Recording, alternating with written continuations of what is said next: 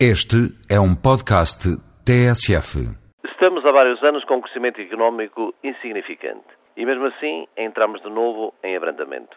Não são boas notícias, mas são a consequência lógica de uma política que travou o investimento público, diminuiu o poder aquisitivo do povo, concentrou a riqueza e que fez do controle orçamental e não do crescimento económico a primeira prioridade.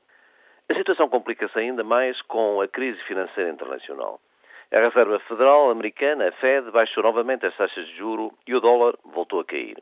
Alguns comentadores, apologetas da política do governamental, apressaram-se a desvalorizar os efeitos sobre as nossas exportações com o argumento de que a maioria destas vão para a Europa, como se na Europa não sofressem a concorrência dos países terceiros com preços mais competitivos pela apreciação do euro.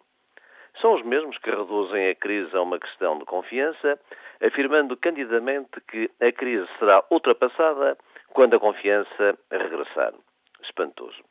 O Ministro das Finanças já vai afirmando que está preocupado, mas convencido que a propaganda pode mascarar a realidade, acrescenta que a economia portuguesa tem solidez necessária para enfrentar a situação.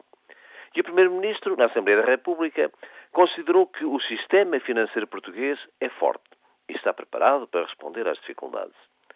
Se alguém lhe mostrasse os valores da dívida internacional do sistema bancário e a sua situação de liquidez, talvez se apercebesse que a tese do oásis português não passa de uma miragem. Na Europa, há países que serão menos afetados do que outros com a crise.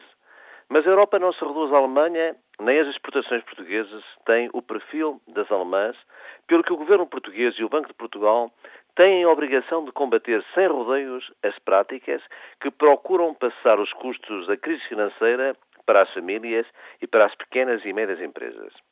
Como têm a obrigação absoluta de bater o pé ao Banco Central Europeu, exigindo uma urgente baixa das suas taxas de juros de referência.